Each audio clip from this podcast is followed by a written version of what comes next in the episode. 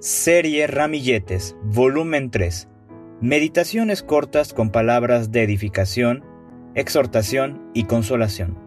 Primera Corintios 14:3. Todo el tiempo será santo para Jehová.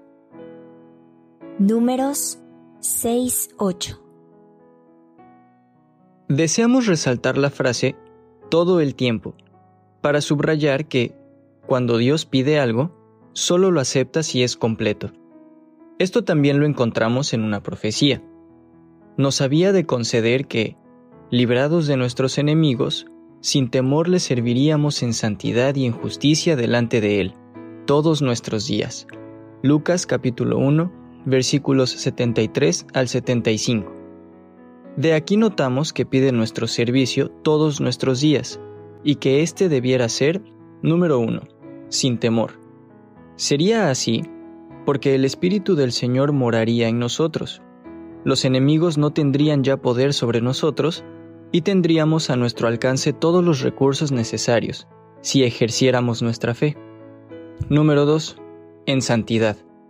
Pues su amor nos motivaría y no habría nada ni nadie que ocupara el lugar de Dios en nuestras vidas y el pecado estaría lejos de nosotros porque la sangre de Cristo nos habría limpiado de él, y su presencia a nuestro lado nos guardaría para que el enemigo no nos tocara.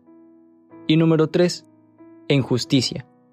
Sabríamos discernir entre el bien y el mal, pero más entre lo bueno y lo óptimo.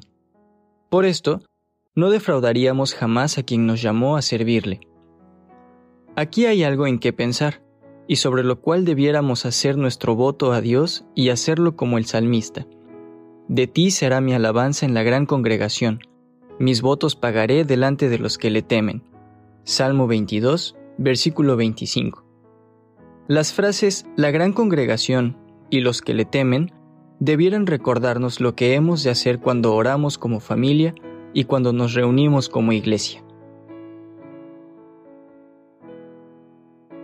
Nunca dejaré de alabar a mi Señor por tan grande salvación que dióme su amor.